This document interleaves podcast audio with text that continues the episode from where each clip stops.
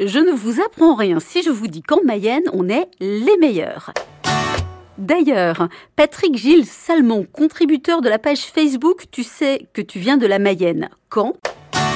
Originaire de la Gravelle, s'autorise parfois à être un peu chauvin.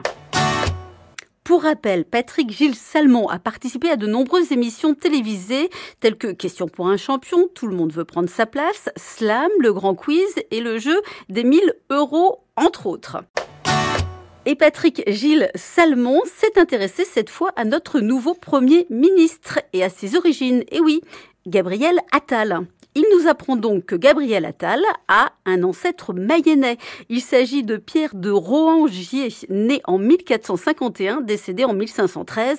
Cela ne nous rajeunit pas. Il était maréchal de France, excusez du peu, et résidait au château de Mortier-Croll à Saint-Quentin-les-Anges dans le sud Mayenne.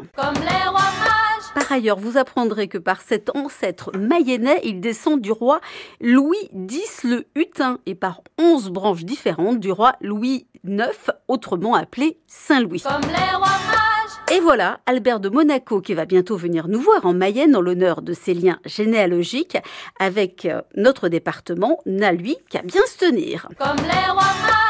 Plus d'infos et tous les liens, si vous voulez en savoir plus sur la généalogie de notre nouveau Premier ministre Gabriel Attal et sur cette publication de Patrick Gilles Salmon, c'est sur la page Facebook de Tu sais que tu viens de la Mayenne, quand? Sur ce, belle journée sur France Bleu Mayenne.